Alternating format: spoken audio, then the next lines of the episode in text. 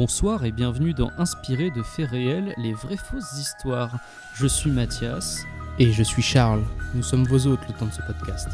Ce soir, nous n'allons pas vous parler d'un film comme ce fut le cas pour le premier épisode d'Inspiré de faits réels. D'ailleurs, si vous ne l'avez pas encore écouté, allez-y. Ce soir, nous allons vous raconter une histoire. Et le jeu auquel nous vous invitons est de tenter de deviner si celle-ci est vraie, fausse ou un peu des deux. En attendant, agrippez-vous à vos coussins, il est l'heure pour nous de vous parler de Janet, une babysitter harcelée au téléphone par un mystérieux inconnu.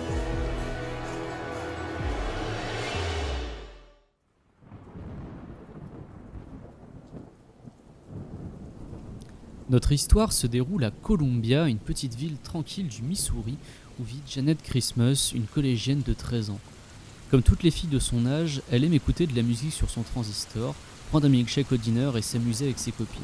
Et justement, en cette belle soirée de novembre, une partie des élèves de la Jefferson Junior High School se réunissent pour une grande fête. Janet est invitée, mais malgré l'insistance de ses meilleurs amis, elle ne s'y rend pas. Elle a envie d'y aller, bien sûr. Après tout, quelle jeune fille de 13 ans, populaire et bien décidée à profiter des plaisirs de la jeunesse, ne voudrait pas retrouver une bande d'adolescents pour s'éclater jusqu'au bout de la nuit Mais ce soir-là, Janet a malheureusement autre chose à faire. Elle a accepté, pour se faire quelques sous, de faire du babysitting. Elle doit garder Greg, le fils de 3 ans des Romac, qui ont prévu de passer la soirée au restaurant. Il est 20h et Janet vient d'être déposée par son père devant la maison des Romac. Les Romac habitent dans une grande demeure située sur une petite colline à la lisière de la ville. Leur fils, Greg, est un enfant facile. Il est déjà couché lorsque Janet arrive. Quand les époux Romac quittent la maison, l'adolescente reste seule dans le salon. Malgré la pluie battante et le tonnerre qui gronde en cette nuit d'orage, elle n'a pas peur. C'est surtout la déception qui domine les sentiments de Janet, jalouse de ses amis qui s'amusent et côtoient des beaux garçons, pendant qu'elle fait semblant de réviser ses cours dans cette maison où règne l'ennui. Un ennui brusquement troublé lorsqu'un coup de téléphone brise le silence. Hello? Have you checked the children? Une voix, grave et effrayante, est à l'autre bout du fil. Elle demande à Janet Es-tu allé voir l'enfant? Et raccroche immédiatement. Pour se rassurer, la jeune fille se dit qu'il s'agit sans doute d'un mauvais canular. Un brin tremblante et décontenancée, elle se redresse dans le canapé, jette quelques coups d'œil autour d'elle avant de reprendre la lecture de son cours d'histoire. Mais quelques minutes plus tard, la sonnerie du téléphone retentit à nouveau. La même voix, la même question viennent aux oreilles de Janet. Et puis le silence. Es-tu allé voir l'enfant? Les mots résonnent dans la tête de Janet qui garde fermement, comme paralysée, le combiné dans sa main. C'est la peur, l'angoisse qui commence à présent à l'envelopper. Le téléphone sonne une troisième fois. Hello? Why haven't you checked the children? Terrifiée, Jeannette raccroche et appelle la police. Il y a un timbré qui me harcèle au téléphone, leur dit-elle. Je pense qu'il me voit. Aidez-moi, je vous en supplie. L'agent de police, surpris, tente de la rassurer. Il envoie par précaution une patrouille chez les Romac. En attendant l'arrivée des policiers, il continue de rassurer Janet et en profite pour consulter la liste des derniers numéros ayant appelé la maison. En découvrant la provenance des trois seuls appels de la soirée, un frisson lui parcourut l'échine. Mademoiselle, je vais vous demander de sortir immédiatement, lui ordonne-t-il. Les appels viennent de la maison.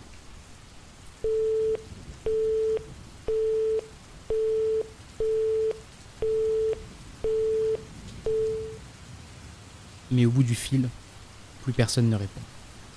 Lorsque la patrouille de police arrive devant la maison des Romac, il est déjà trop tard. Janet gît dans une mare de sang au pied du piano.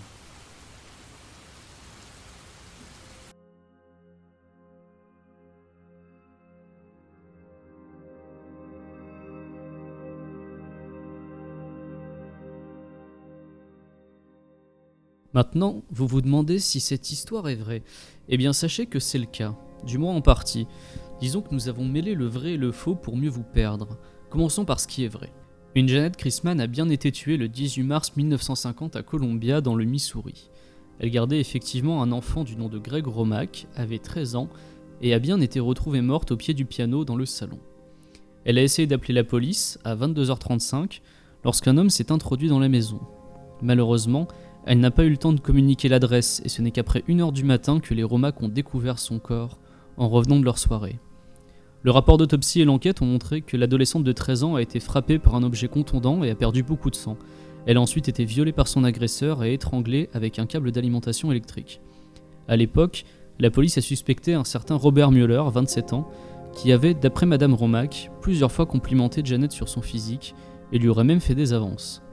Selon les enquêteurs, le coupable devait forcément bien connaître les lieux. Mueller, un ami de la famille, semblait correspondre au profil. Mais sa culpabilité n'a jamais été prouvée, et il a même attaqué la police pour détention illégale. Si vous voulez en savoir plus sur cette affaire, nous vous conseillons de lire les articles du Columbia Daily Tribune qui ont été réalisés en 2006 pour les 60 ans de ce crime qui reste encore aujourd'hui irrésolu.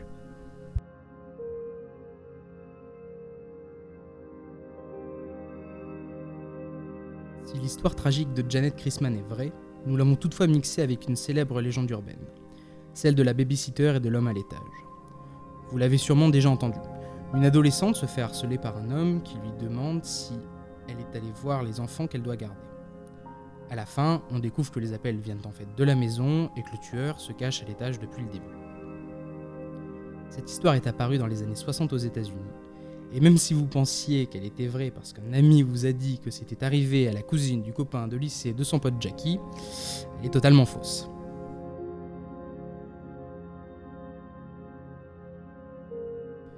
Une émission de télévision américaine consacrée aux légendes urbaines, Mostly True Stories, s'est penchée sur le sujet il y a quelques années. Elle a démontré qu'il était tout simplement impossible, dans les années 60, de tracer un appel aussi rapidement. Et même avec une technologie avancée pour l'époque, il aurait fallu à la police une ordonnance judiciaire pour le faire.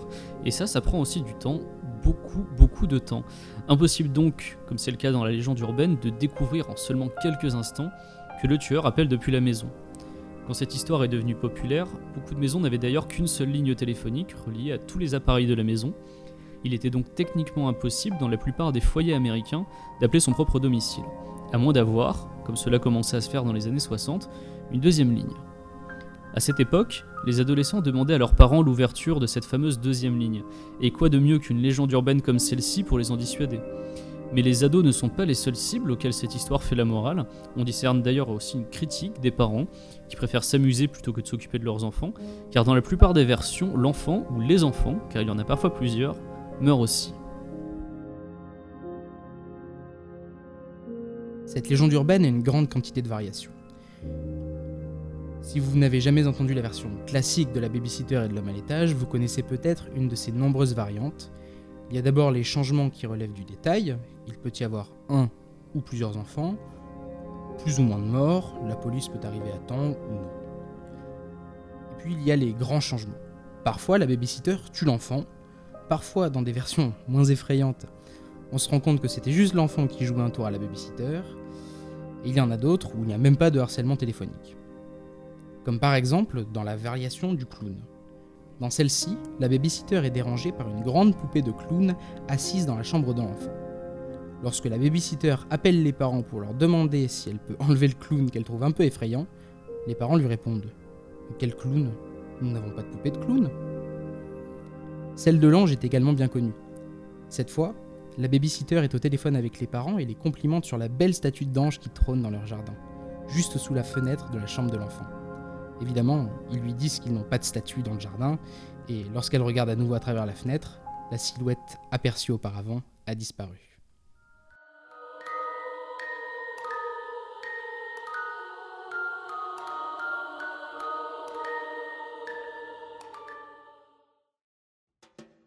Maintenant que j'y pense, Charles, comment est-ce que tu l'as connue, toi, cette histoire? Tu la connaissais avant qu'on fasse le podcast ou pas? Euh, ouais, je la connaissais, j'en avais déjà entendu parler, mais euh, bah, c'est euh, comme, comme beaucoup de, de légendes urbaines, je sais plus où je l'avais entendu, et je suppose, euh, euh, puisque, puisque j'ai dû y réfléchir, que, qu'en fait on a dû en parler ensemble euh, au moment où on avait regardé Urban Legend. Je pense Oui, il y a bien des années. De, C'est vrai que moi je la connais ça. depuis un moment. euh, cette histoire, en fait, moi je connaissais la version avec le clown. à la base. Ouais, oui, pareil. Je connaissais pas du tout, bah Ouais. du coup, enfin, ça- ouais, Ouais. donc c'est sûrement moi qui te l'ai raconté à la base. En fait, euh, je connaissais pas à la base cette histoire de la babysitter avec euh, l'appel téléphonique. Pour moi, c'était celle que tu as racontée tout à l'heure. Mm. C'est euh, le clown. euh, avec la babysitter qui fait oui elle est quand même un peu flippante votre statue de clown et là ah non en fait c'est pas un clown là je l'avais entendu je devais avoir quoi une dizaine d'années je pense. ouais. c'est le genre de truc je parlais de sessions histoires qui font peur au coin du feu c'était Ouais. exactement ça J'étais avec des, des potes euh, dans un petit village qui s'appelle Sauvin et on, on, on- on dormait euh, dans des tentes euh, dans un champ en fait. On avait fait un petit feu et euh, oui, nos parents nous laissaient faire des feux à, à une- à 10-12 ans, hein, c'était normal. Dans un champ, vous avez fait les, les jeunes à côté d'un champ. non, on n'était pas au- en plein milieu du champ, heureusement, on était juste à côté. Enfin bref.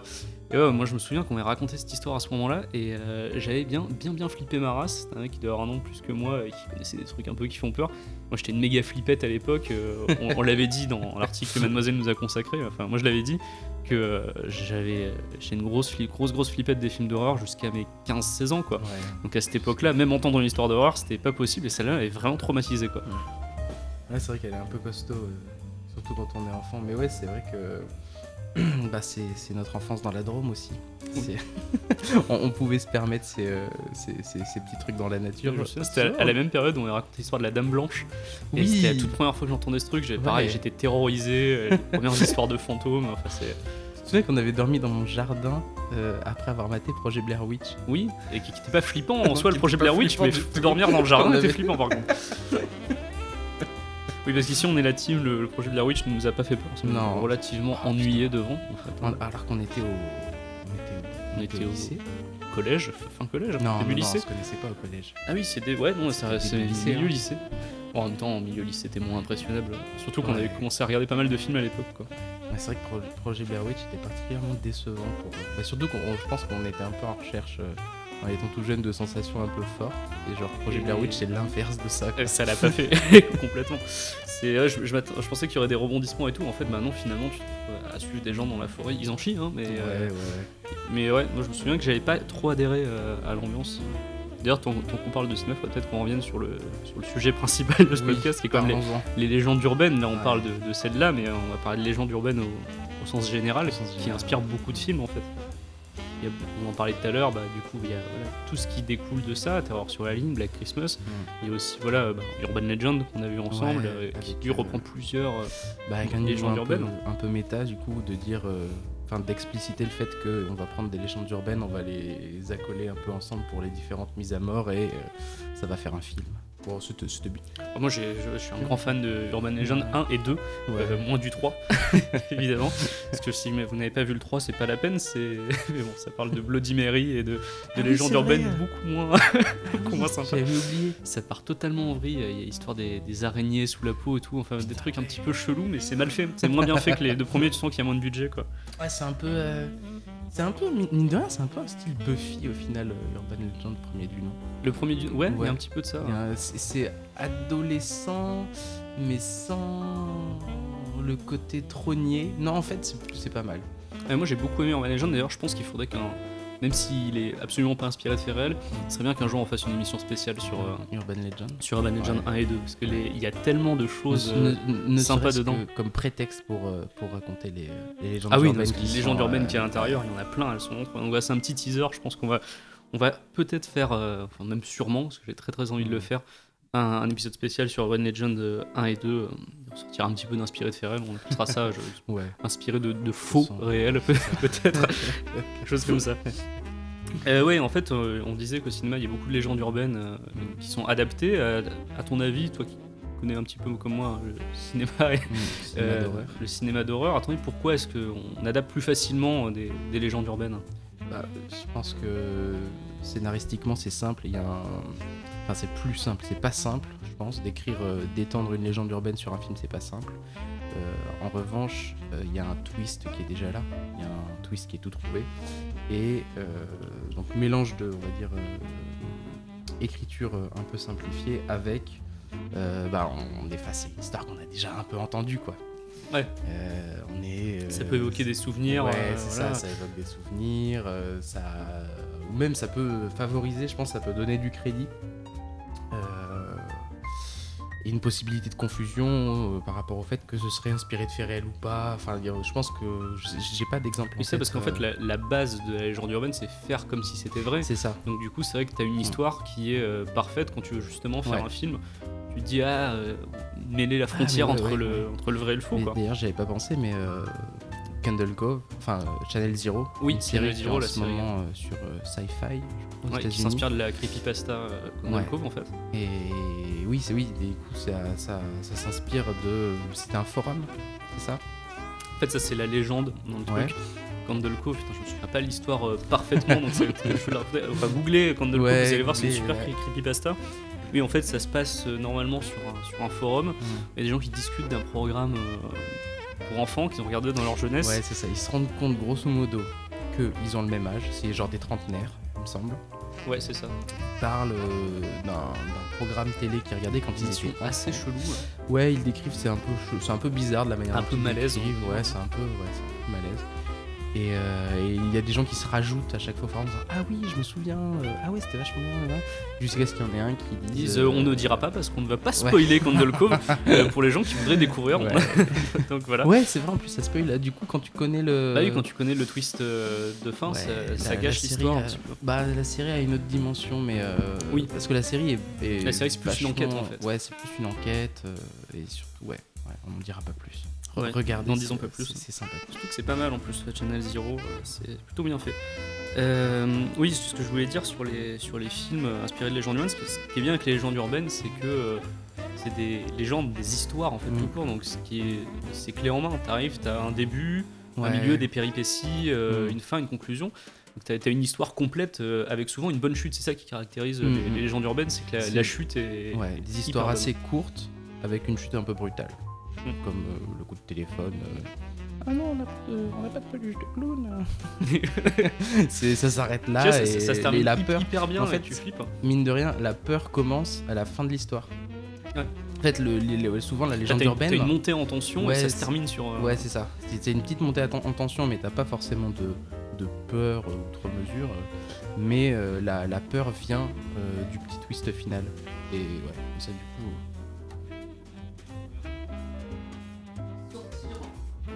Ah. Regardez ça au montage. Il y a notre goûter qui, euh, qui crame au four. Ah oui, oui, parce que c'est vrai qu'on est on parle de trucs qui font peur et tout et tout, mais en fait, nous, on est en plein jour avec un coca. Et, euh, et on- n'a pas de feu, on n'a pas de cheminée non plus. On est des papis de 25 ans, il faut bien Ouais. le préciser. C'est, euh, c'est, euh, ouais, on casse complètement l'ambiance là. C'est, non, il y a- Bah, on, qu'on a fermé les fenêtres, on a fermé les volets, euh, on, on se met dans une ambiance et tout, mais euh, il fait pas nuit. Parce que là, en fait, ben, la nuit, on dort. On va en revenir un petit peu, se recentrer sur cette histoire en particulier, parce que là Ouais. on parle de légendes urbaines depuis tout à l'heure. Mais la babysitter et l'homme à l'étage. Qu'est-ce qui fait vraiment flipper particulièrement dans cette histoire? Plein de choses. les, clou- les clowns Oui, Ça c'est fait- vraiment ça fait avec le clown. super. voilà. Le clown, ça fait vraiment flipper sa Euh, race, on est d'accord là-dessus. Non, c'est le, le- le- ce qui fait dans, spécifiquement dans, dans la babysitter et l'homme à l'étage dans, dans- dans sa version clown, c'est qu'elle est passée plusieurs fois devant un truc Oui. qui en fait n'était pas ce qu'il était censé être. Il y a un brouillage de la perception. euh, Ouais, c'est ça. Et c'est euh, presque. Je sais plus, dans Conjuring 2, on passe, il me semble, plusieurs fois devant le portrait de la nonne. Oui. Euh, où il est derrière, où il y a ce genre de truc, tu sens qu'il observe, mais c'est un objet. Mm. En fait, c'est le, le fait que l'objet ne soit pas un objet et que ce soit euh, finalement dans un espace intime, qui est celui de la chambre. Je vais peut-être préciser pour les gens qui ont peut-être pas vu Ouais. Conjuring 2. euh, Il y a une histoire en moment avec un, un tableau euh, qui est peint par Ed Warren, hein, parce que c'est un film sur Ed et Lorraine Warren, euh, avec Ed Warren qui peint un tableau avec une nonne hyper flippante dessus, qui va, vous vous en doutez, s'avérer être un, un fantôme, un esprit, et en- un démon, et on, en fait, on, on pense pendant toute, une, toute- pendant toute une scène qu'elle va sortir comme ça du tableau, et justement, ça joue beaucoup là-dessus, Mm. sur est-ce que ça va sortir ou pas, et en fait, non. Puis, non, enfin, Enfin, ouais, plus tard, plus plus tard. tard, voilà, mais, euh, mais c'est ça, c'est le- le- l'objet euh, un peu étrange, mais bon, ben, on va se méfier des objets, tout- de tous les objets un peu étranges, sinon on se méfierait de beaucoup de choses. Et euh, ça mêlé euh, à l'espace intime, comme je disais, qui est euh, dans, le- en plus dans le cadre de, de- du clown, c'est dans la chambre des enfants. Oui, et ça. Les enfants font peur au cinéma, soit euh, parce qu'ils nous font peur, soit parce qu'on a peur pour eux. Ah, C'est un peu ça aussi, un des fondements de la légende urbaine dans la, la version classique, euh, je vais dire, de la babysitter euh, voilà, qui doit garder des enfants. C'est que tu as cette histoire de responsabilité. euh, Ouais. Elle, elle sort juste de, de l'enfance, elle est en Mhm. train d'aller vers l'âge adulte. Dans les histoires, elle a souvent 13-14 Mhm. ans. C'est voilà, on est dans cette période d'adolescence-là. Euh, elle a un rôle de substitut de, de mère en fait, euh, puisqu'elle doit Oui. s'occuper des enfants, euh, veiller à ce qu'ils aillent bien. Et tu as une double, une double peur. quoi. C'est elle, est-ce qu'elle va s'en sortir, mais est-ce qu'elle va réussir à protéger les enfants Ouais, c'est ça. Le, en fait, le, la, la force, comme je disais, c'est que tu, la peur vient à la fin. C'est-à-dire que tu ne peux qu'imaginer, enfin, tu, tu peux imaginer plein de trucs, mais euh, tu peux imaginer que quand elle retournera dans la chambre pour voir si les enfants vont bien, bah, ils iront pas bien, quoi. Ils sont, Enfin, sauf si c'est la version avec le quoi. gamin qui lui joue un mauvais tour, Oui. ce, salopio. Alors, ça, c'est- Ouais, puis le fait que ce soit une situation quotidienne aussi. Souvent, les, les légendes urbaines, c'est c'est basé là-dessus. C'est une situation qu'on a déjà entendue, qu'on entend comme probable, possible, ou, ou ce genre de choses-là qui rajoutent, euh, on va dire, à la peur. C'est pas, fan- c'est pas nécessairement. euh, ça peut être fantastique, mais ce sera fantastique dans son twist, pas dans la situation de base. Je regardais, euh, parce que j'en j'en parlais tout à l'heure, l'émission Mostly True Stories qui a été faite sur, euh, sur cette légende humaine en particulier. Ils, ils interrogeaient en fait une psychologue qui disait euh, qu'est-ce qu'il y a de, flippant là-dedans, et elle, elle, parlait vraiment de ce côté, la, peur de l'inconnu, la perte de repère en fait. Parce que la, la personne, euh, le visiteur est dans une maison qu'elle connaît pas, Ouais. Euh, elle connaît pas spécialement l'enfant, elle Mhm. ne sait pas comment sont faites les pièces euh, la disposition de la maison. T'as vraiment cette peur-là et la peur aussi de, bah, comme tu connais pas l'environnement, le tueur le connaît mieux que toi Mhm.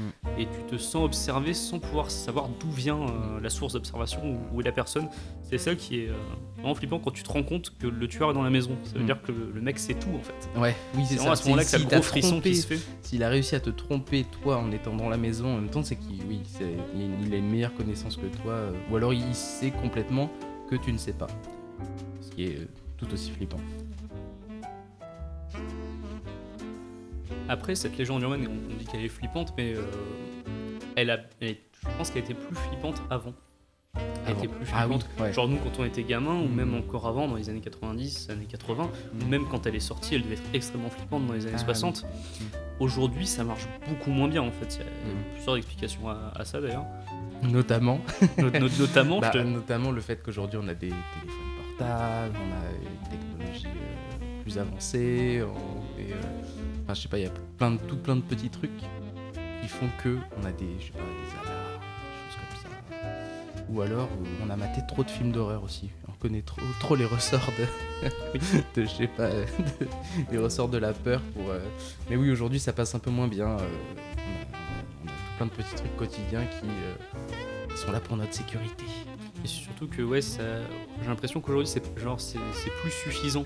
On est tellement habitué à avoir des histoires d'horreur over the top avec plein de trucs qui, Ouais. qui arrivent, tout ça, Mm. que si tu fais un film aujourd'hui par exemple Mm. sur cette légende urbaine, pense ça que marche. Ce sera pas suffisant. bah, ils ont essayé en c'était en 2006. Ils ont fait un remake de Terreur sur la ligne Ouais, ouais. qui était complètement euh, foiré quoi avec Camille Abel qui Ouais. pauvre, n'a eu beaucoup de rôle après à cause de ce film. Ouais, mais est-ce que du coup le film c'était pas aussi euh, la, la mauvaise qualité du film et le fait que ça ne fasse pas du tout peur, ça vient pas aussi qu'il s'écartait de la légende urbaine de base? Ah, Je me souviens que enfin je pense que c'est le réalisateur de ce film là qui a dû se dire que ce serait pas assez. Ouais, peut-être. Qu'en fait, il avait repris la scène euh, d'introduction qui est ultra flippante du Terreur sur la ligne euh, des années 70 et euh, il l'avait étiré sur un film d'une heure et demie, histoire de faire monter la tension pendant une heure et demie. Ouais. Ce qui n'a absolument pas marché en fait. Et pour euh, compenser, il a rajouté plein de trucs, genre des, plein d'effets de lumière, euh, justement des, des effets avec les nouvelles technologies sur le téléphone qui sonne en appel inconnu ou ce genre de choses. Et ça fonctionne pas en Non, fait, parce vrai. que t'as le côté simple d'une histoire directe, efficace, Mm. n'y est plus. Mm. Et, euh, et tu peux pas, et tous- les effets qu'il rajoute ne fonctionnent pas non plus. Donc euh, tu te retrouves avec un film qui est un peu, un peu bâtard où il essaye de le moderniser. Ouais, des ça fonctionne caisses. pas. C'est hyper dur à moderniser en fait une histoire aussi simple. Ouais, bah à moins de la placer dans, de la laisser dans son jus quoi. Oui, de faire un Tu- film ouais, hommage. ça. euh, Tu, tu, soit tu le laisses dans son jus, mais c'est vrai que si tu, si tu modernises, euh, ouais, c'est compliqué. J'avais jamais pensé comme ça.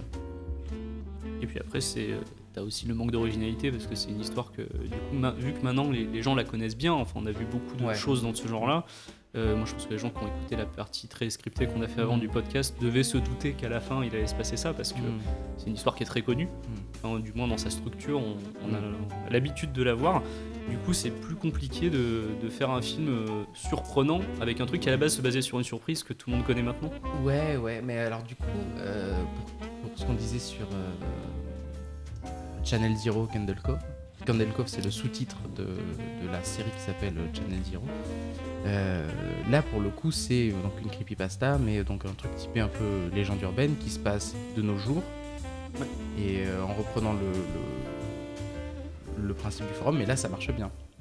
Oui, c'est vrai que là pour le coup ça fonctionne pas mal parce que les éléments qu'ils rajoutent dans la série Mm. Sont bien, c'est des ressorts Ouais. qu'on connaît, hein, c'est l'enquête, etc. Mais on a un suspense de savoir est-ce que ça va finalement être comme dans la légende urbaine du net Aussi ouais. ou est-ce ouais. qu'ils vont le changer parce que c'est une prod télé Mm. et que voilà il faut qu'il dure en longueur. C'est ce que j'avais ressenti un petit peu sur euh, la saison 1 de la série Scream. Là on est, c'est, euh, est-ce que j'avais une petite tension vers la fin de la saison, en disant en fait est-ce qu'ils vont faire comme le film, Mm. comme le premier film, parce que le premier film je le connais bien.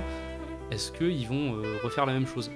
Et en fait, je spoil pas, je dis pas s'ils le font ou s'ils le font pas, mais j'ai trouvé ça agréable, voilà, que, euh, que dans cette saison, on puisse se poser cette question-là et que ça, ça nous aide à, à nous tenir en haleine, en fait. Mm.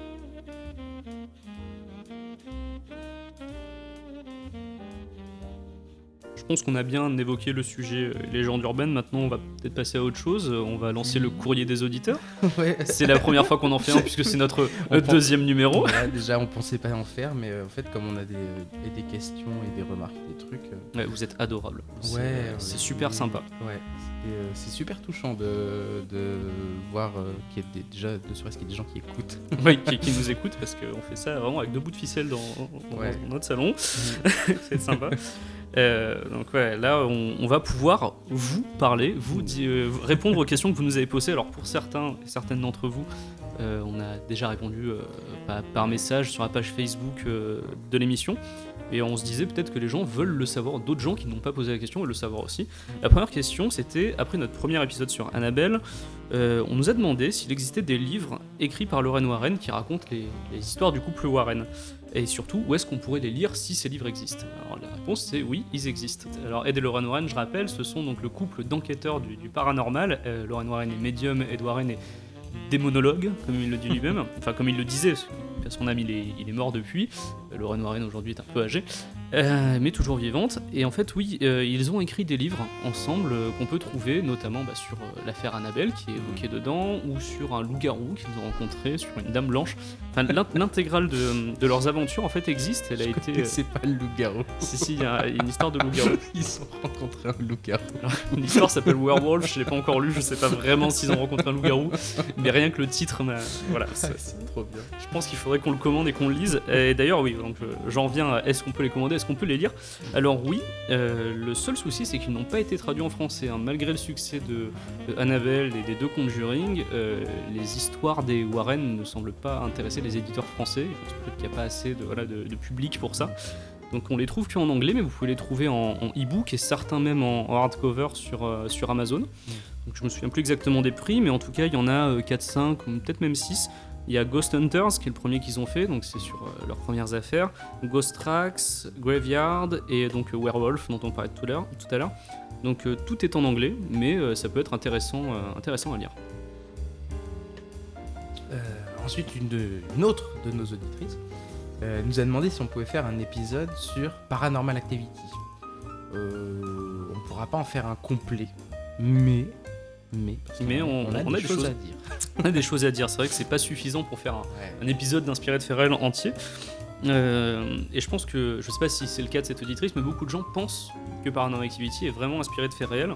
J'ai regardé sur, euh, sur jeuxvideo.com, enfin sur pas mal de, de forums en ligne. Le forum de jeuxvideo.com, tu t'es aventuré dedans? Ouais, alors j'ai- pris ma machette, j'ai débroussaillé. T'en es pas Ouais, sorti indemne. Non, non, non, bah surtout que j'ai lu des choses qui m'ont fait marrer, notamment sur le oui, ils sont morts. C'est vrai, en fait, les images, c'est vrai. Alors non, il faut le préciser, euh, Paranormal Activity, disons-le encore une fois, euh, n'est pas euh, réel. Les images que vous voyez ont été tournées par un réalisateur qui s'appelle Oren euh, avec un couple d'acteurs, enfin pas un couple d'acteurs, c'était pas ensemble, hein, mais c'est deux acteurs qui jouent un couple euh, qui n'étaient pas connus à l'époque. hein. c'était euh, tous les deux leur premier grand rôle, donc forcément. euh, vous pouvez se demander si c'était des, anonymes. À l'époque, oui, et ils sont sortis, ils ont accédé à la célébrité euh, éphémère, notamment pour Mika, euh, qui lui, on n'a plus entendu parler depuis. Bah si, il est juré à The Voice.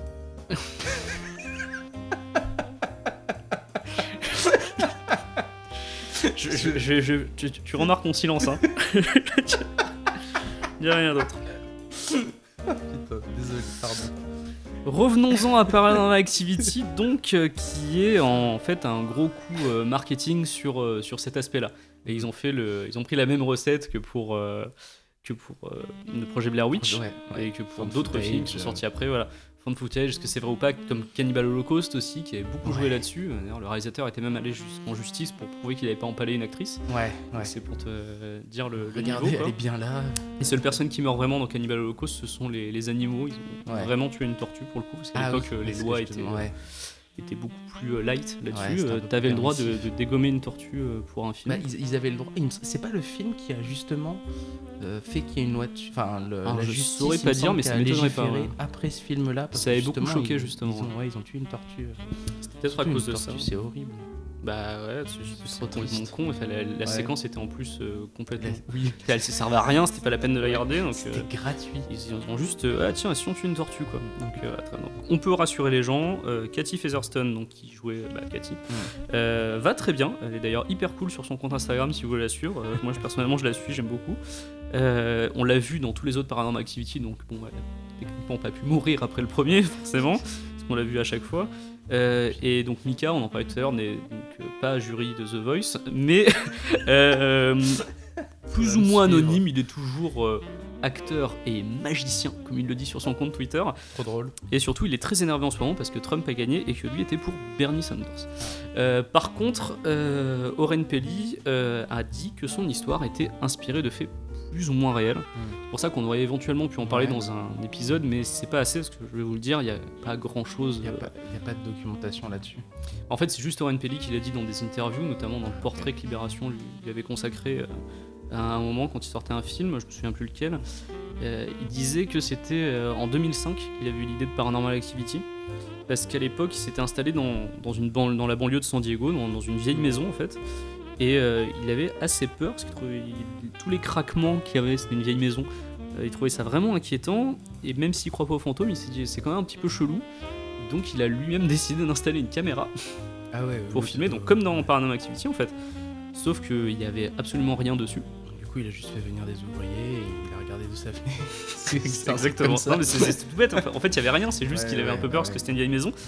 Mais par contre, l'idée de mettre la caméra pour filmer un couple et en se disant il va peut-être se passer des trucs paranormaux, bah, ça lui a donné l'idée de faire un film euh, un petit peu comme Projet Blair Witch qu'il avait vu et qu'il avait beaucoup aimé.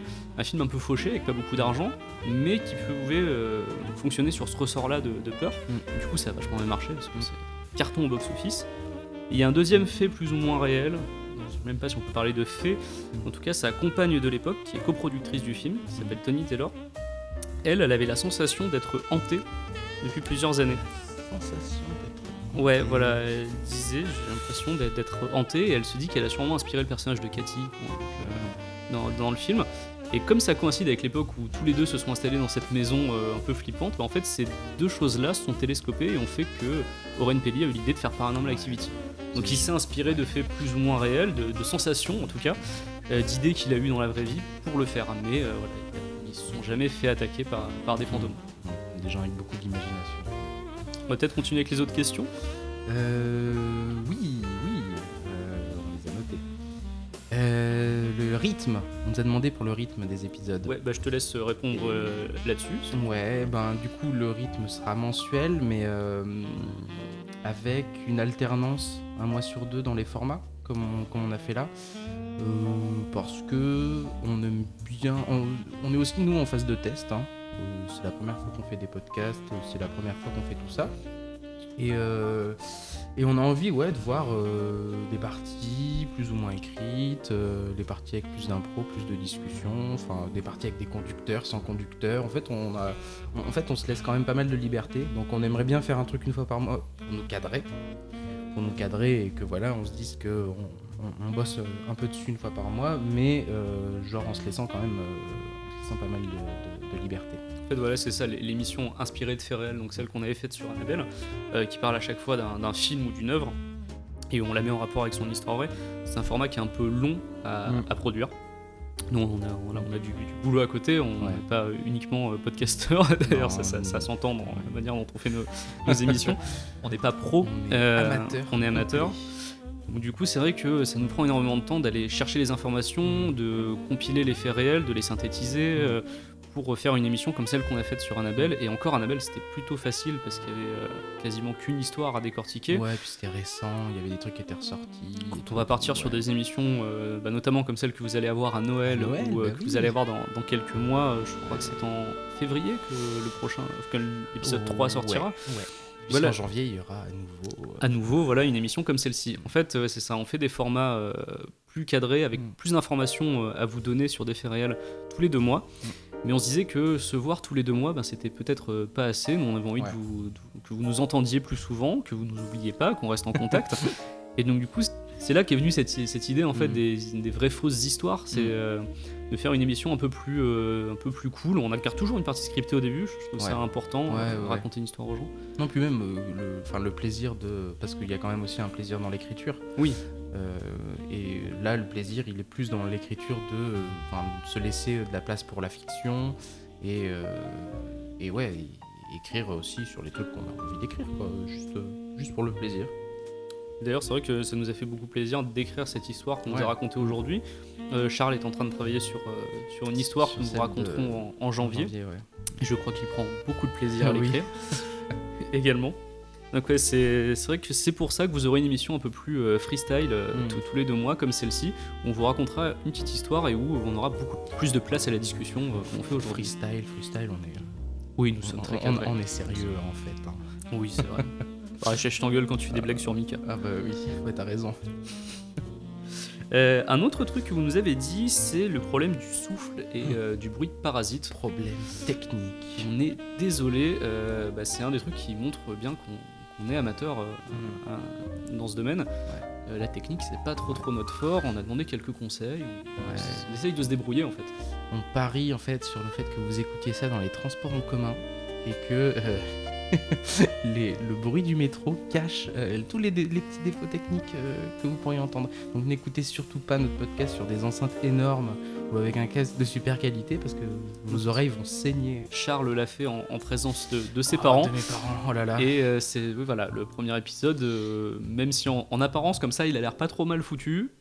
Ah, il est bien, on- on- non, il est bien, il est bien monté. Moi, je Oh, oui, très bien monté. hein. Jette-moi des fleurs pour le montage. mais oui, non, non, mais je suis, moi, je suis, je suis, je suis impressionné parce que c'est pas, euh, c'est, pas mon truc. Donc euh, quand j'entends euh, comme on en- la manière dont on enregistre les trucs et puis que j'entends le produit final, bah je me dis putain c'est ouf, c'est chiadé quoi. Et, euh, et... Est-ce qu'on pourrait mettre un terme à cet instant branlette s'il te plaît non, et ouais, ouais, ouais, si, t'as raison. et, se- euh, se focaliser sur les ouais. problèmes. Est-ce qu'il y en a encore? On travaille beaucoup pour, euh, pour les corriger. Normalement, cet épisode, ça devrait être mieux que le premier en termes de son. On a essayé de mieux gérer le truc. L'épisode de Noël que je suis actuellement en train de monter, euh, le son, et voilà, on a plus ce petit très désagréable. Tu fais très bien. Ah oui, tu l'entends dans Tu- le casque. ouais, il- ouais, il je est vachement l'entends bien très bien, ouais. Voilà, ce bruit-là, normalement, en fond, vous ne devriez plus trop l'entendre, ou alors très peu, parce qu'on a enfin compris à quoi servait un réducteur de bruit. Donc du coup, voilà, on a réussi à, à enlever ça. Pour le reste, ben, on y travaille toujours. Continuez hein, à nous faire des commentaires aussi sur la technique, Ouais, ouais, ouais, ouais. histoire qu'on puisse trouver des, voilà, des moyens de s'améliorer. euh, on n'est pas un gesson, nous. euh, on, on écoute et on dit ouais, ça, ça va à peu près, mais ça va pas au-delà. Donc euh, si jamais euh, vous avez des, soit des conseils, soit des retours, soit ouais, des, tout, tout et n'importe quoi qui pourrait nous aider, euh, nous on est preneurs.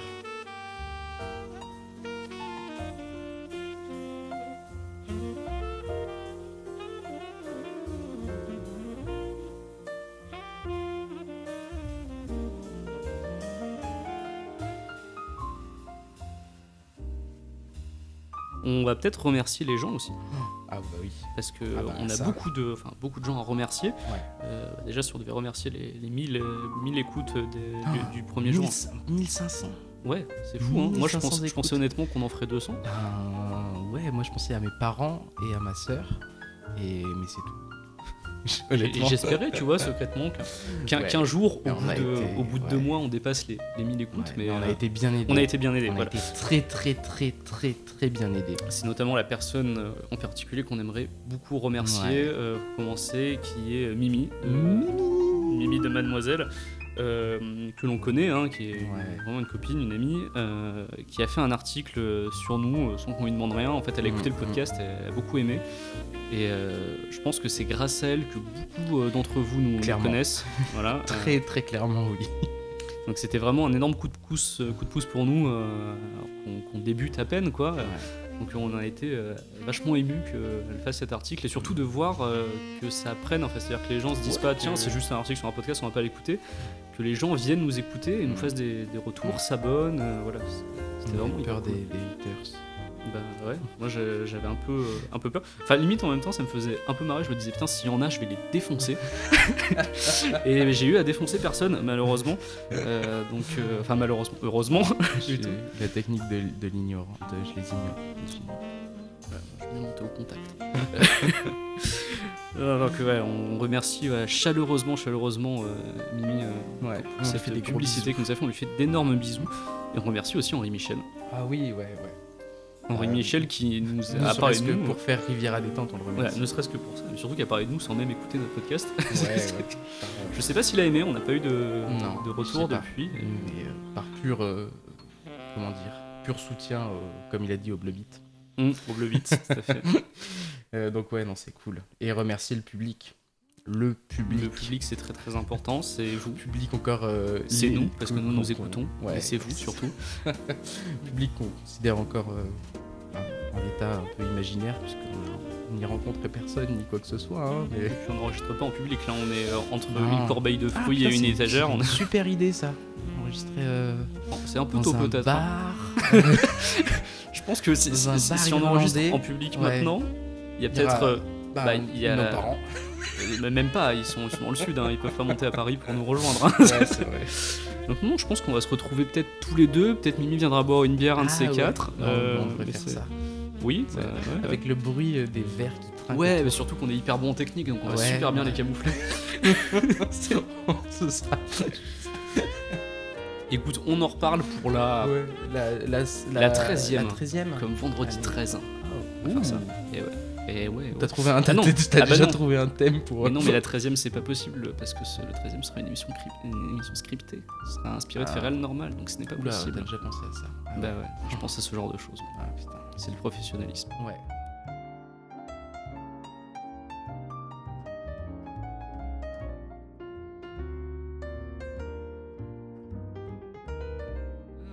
Bah écoutez, je pense qu'il est temps de se quitter. Oui, il est temps de se quitter. Merci, merci à tous euh, de nous avoir écoutés pour ce deuxième format euh, d'Inspiré de réels consacré à les légendes urbaines de la babysitter et de l'homme à l'étage. Et du clown. Et du clown. Et du clown. Et euh, bah, du coup, on vous retrouve pour le réveillon de Noël avec euh, un joli cadeau à écouter sous le sapin. Oui, un très très joli cadeau. En attendant, vous pouvez nous suivre et commenter l'émission sur les réseaux sociaux. Donc je vous le rappelle, on peut nous trouver sur Twitter, at IFRPodcast. Vous pouvez aussi tweeter sur l'émission avec le hashtag IFRPodcast. Très pratique puisque c'est le même. Vous pouvez aussi nous écouter sur SoundCloud. Et- et on dirait presque que Ouais. quelqu'un a fait exprès. Euh, vous pouvez nous écouter sur SoundCloud, sur PodCloud et sur iTunes. Et d'ailleurs, sur iTunes, euh, vous pouvez nous laisser euh, un commentaire, peut-être 5 étoiles comme l'ont fait nos mamans, en disant que nous étions formidables. Et donc voilà, on est- vous pouvez nous, nous laisser des, des messages également sur iTunes. Parlez-nous, on est souvent très actifs sur les réseaux sociaux. Ouais. On aime bien échanger avec vous. donc, euh, grâce, euh, honnêtement, disons-le, grâce à Mathias, puisque les réseaux sociaux ne sont pas, euh, comment dire, une compétence que je marquerai sur un CV, par exemple. C'est pas, c'est euh, partie de mon travail. pas- voilà, c'est ça. Ça fait plus partie de ton travail. Et Écoutez, merci à vous. On se Ouais. dit à la prochaine pour Noël. Gros bisous. Bisous, Gros bisous. bisous.